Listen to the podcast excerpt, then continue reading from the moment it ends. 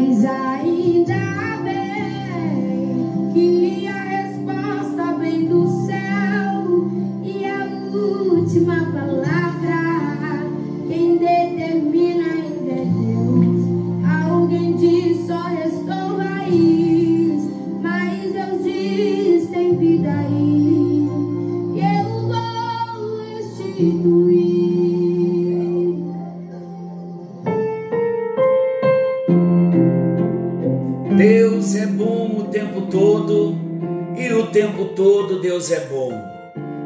Graça e paz, meus queridos. Estamos juntos em mais um encontro com Deus. Eu sou o pastor Paulo Rogério e tenho o privilégio de chegar até você com uma palavra de Deus, com uma palavra de esperança para os nossos corações. E quando falamos de personalidades restauradas, não estamos falando de esperança? Claro que estamos. Há esperança para nós. Porque muitas vezes, como diz esta canção, nós nos sentimos como árvore cortados. Nos sentimos podados. Mas a promessa de Deus é ainda que nos sintamos cortados como árvore, ao cheiro das águas, a vida de Deus chega. Isso é esperança para nós. Como é bom saber que Deus não vai desistir de nós. Ele é um Deus tão amoroso que ele cumprirá toda a sua vontade e o propósito do nosso Deus há de se cumprir, porque aquele que começou a boa obra em nós, ele há de completá-la até o dia de Cristo Jesus. Enquanto eu estiver ministrando, eu quero convidar você a estar sensível ao toque do Espírito Santo e que você comece a sentir o cheiro das águas as águas da palavra. Aleluia. Olha o Espírito Santo ministrando no profundo do nosso ser. Olha isso, ouça.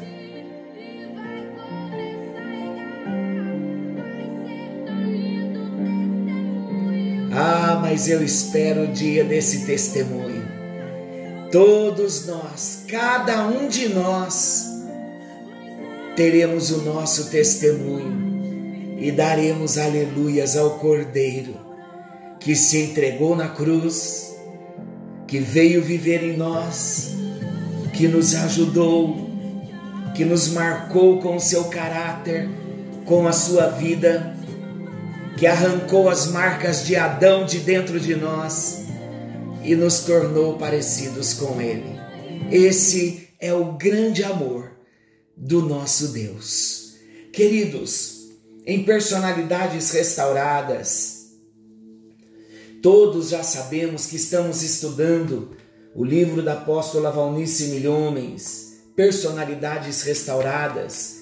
Estamos no capítulo 3, falando da oposição satânica, e nós estamos usando a história de Neemias, reconstruindo os muros e as oposições de Sambalat e Tobias, numa figura de Satanás, dizendo para mim e para você que estamos em tempos de restauração, a restauração da nossa personalidade. Deus está restaurando a nossa alma. Não tenha dúvida, o trabalho não será fácil. Nós teremos oposições e oposições satânicas.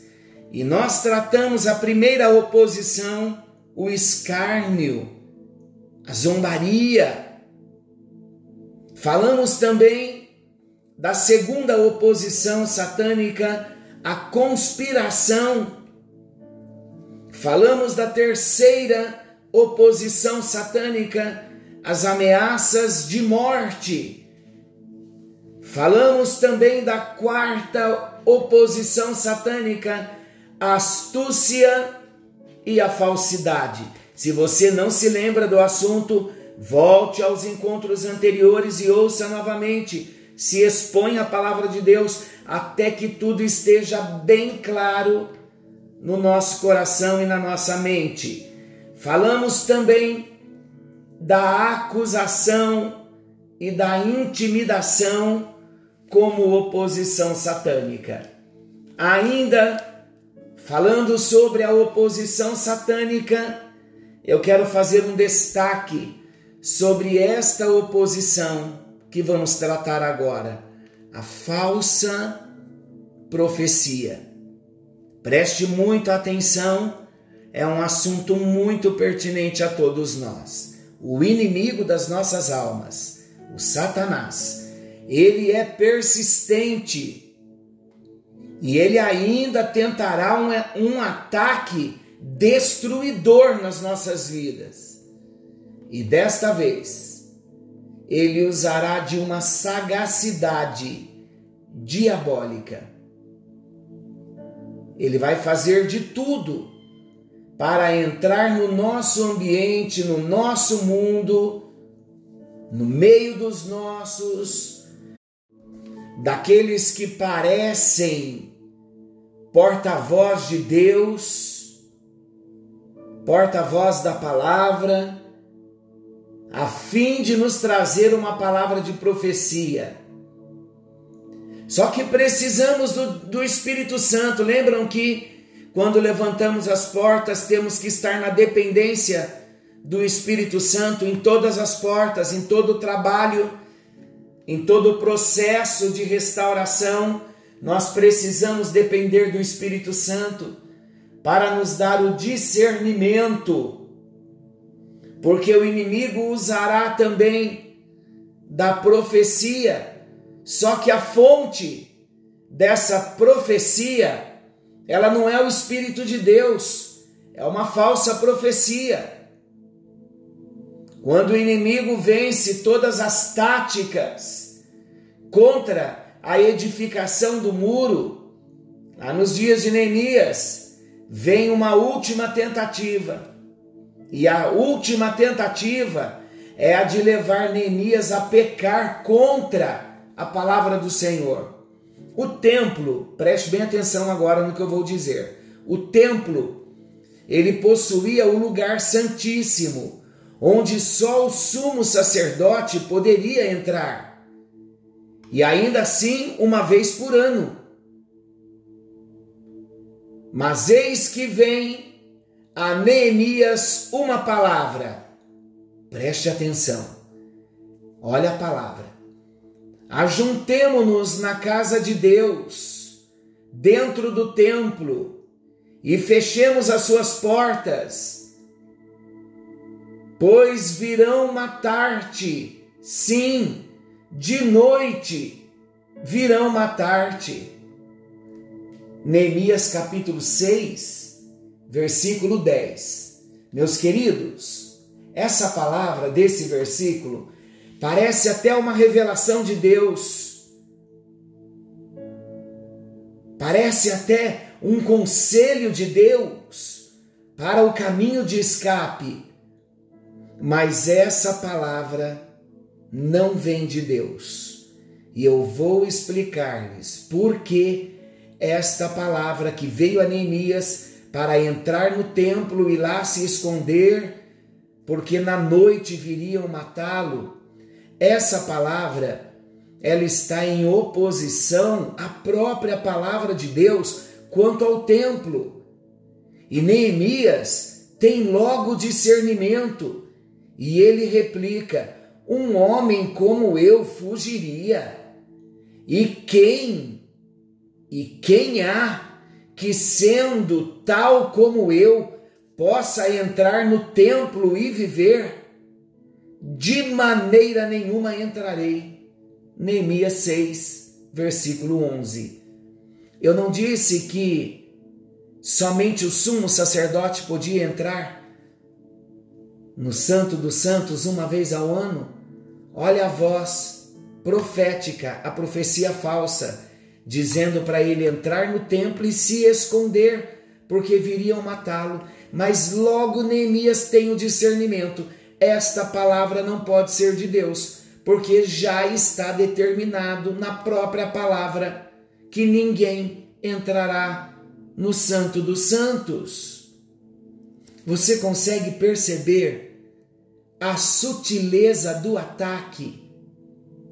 Foge, mas foge para o templo. Foge para onde está a presença de Deus.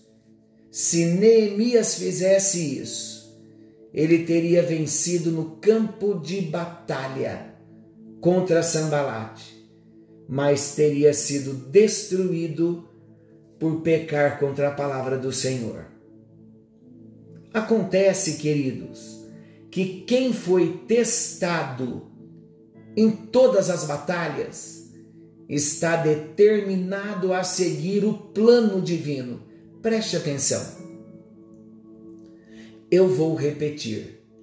Quem foi testado em todas as batalhas, está determinado a seguir o plano divino, trazendo o coração cheio do temor de Deus e não se deixará enganar. Vejam a atitude de Neemias diante de tudo isso. Está em Neemias capítulo 6, versículos 12 ao 14 e percebi que não era Deus que o enviara, mas ele pronunciou essa profecia contra mim, porquanto Tobias e Sambalate o haviam subornado. Eles o subornaram para me atemorizar, a fim de que eu assim fizesse e pecasse para que tivessem de que me infamar e assim me vituperassem. Lembra-te, meu Deus, de Tobias e de Sambalate, conforme estas suas palavras, e também da profetisa Noadias e dos demais profetas que procuram atemorizar-me. Queridos, os níveis de ataque inimigo dependem do nível em que nós nos encontramos. Vou explicar. Quando vivemos no espírito, ele nos virá nesse nível. Mandará falsas profecias e conselhos de homens, doutrinas de homens e até de demônios, para nos levarem à queda Vamos fechar, portanto, a vigilância em todas as áreas. Enquanto trabalhamos em nossa alma, vamos vigiar. Isso não nos deve amedrontar. O segredo é não ouvir os homens e peneirar pela própria palavra de Deus escrita tudo quanto nos vem em forma de profecia se nos ativermos a Deus e a Sua palavra, na dependência constante do Seu Espírito Santo, receberemos em nosso homem interior todas as diretrizes para a nossa vida e saberemos qual o caminho a seguir em cada fase da luta. Nós vemos em todo o livro de Neemias a importância da oração, a importância da palavra de Deus. É ressaltada essa importância. Se seguirmos os princípios que Neemias seguiu, teremos os resultados que Neemias teve. Ouçam a leitura de Neemias 6, 15 e 16. Acabou-se, pois, o muro aos 25 do mês de Elu, em 52 dias quando todos os nossos inimigos souberam disso, todos os povos que havia em redor de nós temeram e abateram-se muito em seu próprio conceito, pois perceberam que fizemos esta obra com o auxílio de Deus.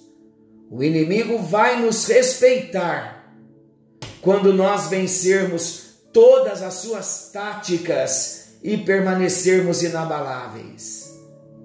Cedo, queridos, ele descobrirá que não há caminho de compromisso com ele e com as suas obras. Cedo ele vai perceber que nós não temos nada com ele, nada com as trevas. Por isso ele viverá enfurecido contra nós. Ele rugirá como leão, mas os seus queixos estarão cerrados. Não há brecha em nossa vida pela qual ele possa entrar. Conseguem observar a importância da vigilância, de não ter brechas abertas? nós seremos conhecidos e temidos até pelos demônios. Isso, porém, não nos dará motivos para depor as armas. Nunca se esqueça que a restauração da alma leva a vida inteira. Hoje, nós podemos até pensar que chegamos ao último estágio para descobrirmos que o apelo para cima e para frente é constante. A semelhança de Jesus é o nosso alvo. Gálatas 4,19: até que Cristo seja formado em vós. Efésios 4,13: até que todos cheguemos à unidade da fé e do pleno conhecimento do Filho de Deus ao estado de homem perfeito, à medida da estatura da plenitude de Cristo. Lembre-se de que essa restauração dos muros e das portas tem muito a ver com a defesa dos inimigos externos. É para conservar os inimigos externos à distância. Mas ainda não é tudo. Agora é preciso fortalecer-nos por dentro. enquanto isso acontece, é certo que não se descuida da vigilância, pois o que foi conquistado terá que ser protegido e solidificado. Conseguem entender a importância da vigilância constante? Neemias estabeleceu turnos de guardas para todo o tempo Agora, há um outro passo a ser dado: o fortalecimento interior. Os problemas externos são sempre reflexo do que acontece por dentro. Preste bem atenção: se os muros tiveram que ser restaurados, é porque um dia foram derrubados. Se isso aconteceu, é porque perderam a proteção de Deus. Se Deus os entregou ao inimigo, é porque se rebelaram contra ele. Se foi possível a restauração, é porque houve uma volta para Deus. Preste muito atenção no que eu vou dizer, repetindo novamente o princípio é tempo de fortalecer a alma. É tempo de fortalecermos o nosso interior para a solidificação da obra de Deus que está sendo feita em nós. Querido e amado Pai Celestial, em Tua presença nós estamos. E nós declaramos que maior é o que está em nós do que aquele que está no mundo. Senhor, no meio de toda a oposição planejada no reino das trevas e manifestada através de instrumentos humanos ou até mesmo circunstâncias, tu nos darás vitória. Reconhecemos, ó Deus, que a nossa determinação de expor-nos ao teu Espírito e à tua palavra, para que a nossa alma seja totalmente restaurada e venha refletir a beleza do Senhor Jesus. Isso nós sabemos que despertará a fúria de Satanás contra nós, mas com a tua graça, com a assistência do teu Espírito Santo que em nós habita, nós não nos deixaremos nos impressionar. Nós estamos determinados a seguir a direção do Espírito Santo na restauração dos nossos muros, das portas, das fontes, das torres de vigia, da nossa personalidade. Senhor, o escárnio do inimigo, as suas conspirações contra as nossas vidas, as suas ameaças de morte ou atentados contra a nossa vida, contra a nossa saúde, serão frustrados no nome do Senhor Jesus, pelo teu Espírito. O Senhor nos fará saber as maquinações de Satanás e nos fortalecerá enquanto nos devotamos à oração, à tua palavra, ao trabalho que o Senhor tem proposto a cada um de nós. Nós confessamos a convicção de que nos dará sabedoria e revelação para discernirmos a astúcia do inimigo, a fim de levar-nos a compromissos que nos afastariam da obra diligente, recusar-nos-emos, ó Deus, retirar a mão do arado, com a tua graça, querido Pai, não daremos ouvidos às acusações, às difamações que tentam denegrir a nossa imagem, porque nós já morremos e a nossa vida está escondida com Cristo em Ti. Por isso nós prosseguiremos, enquanto o Senhor mesmo fortalecerá as nossas mãos e nos conservarás um coração voltado para Ti e para as instruções do Teu Espírito. Inclinamos os nossos ouvidos à Sua voz, com o coração disposto a Te obedecer Sabemos, Senhor Deus, que o inimigo não terá poder de nos afastar do alvo, e os teus propósitos para as nossas vidas serão plenamente estabelecidos no meio de toda a oposição. Em Cristo Jesus somos mais que vencedores. Em nome de Jesus, em nome de Jesus. Amém, amém. E graças a Deus que a bênção do Senhor te alcance. Querendo, bondoso Deus, estaremos amanhã de volta, nesse mesmo horário, com mais um encontro com Deus. Forte abraço, fiquem todos com Deus.